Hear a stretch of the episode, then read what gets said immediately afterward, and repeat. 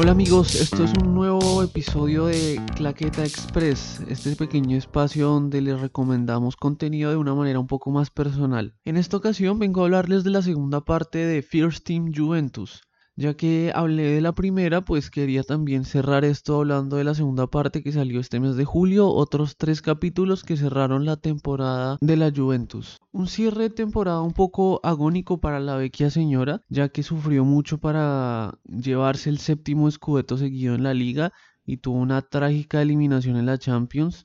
y también sufrió un poco para clasificar y ganar la Copa Italia, logrando su cuarta Copa Italia seguida.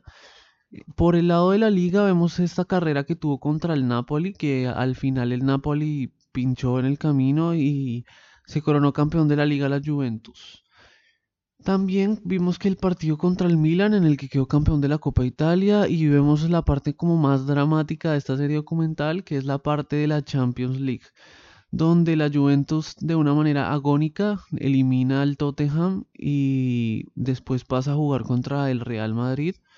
donde pierde 3 a 0 en casa y tiene que ir al Bernabéu a remontar ese 3 a 0, lo cual increíblemente logra y después de muchísimos años la Juventus logra ganar en el Santiago Bernabéu. Y en el último minuto una imprudencia de Benatia que en el momento cuando yo vi el partido en vivo realmente creí que no era penalti Hoy, después de ver un poco más la jugada como más detenida, creo que sí fue una imprudencia de Benatia y que sí, o sea, fue un penalti que no lo cobra cualquier árbitro, pero al final fue un penal. Toda la, todo lo que trajo este, este partido, ¿no? La expulsión de Buffon en el último minuto del partido y como esta trágica eliminación y este último partido de Buffon eh, usando la camiseta de la vecchia señora. Entonces también creo que esta serie documental indiscutiblemente como como lo dije anteriormente, se centra en, la última temporada de Gianluigi Buffon en la, en la Juventus y creo que es muy interesante pues sabiendo todo lo que este hombre le ha regalado o le ha dado a este club, ver cómo la despedida todo el mundo creía que, e incluso en el documental se hablaba que ya era la retirada de Gianluigi Buffon y ahora hoy en día vemos que se va para la para el Paris Saint-Germain, otro club top y creo que es uno de los pocos jugadores que a la edad que tiene de 40 41 años vaya de un club top a otro club top del mundo. Entonces esperemos que le vaya muy bien en el Paris Saint-Germain.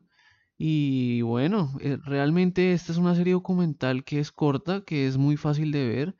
me gustó mucho ver cómo la cómo incluyeron los nuevos jugadores y, y, vimos un poco más de su diario vivir.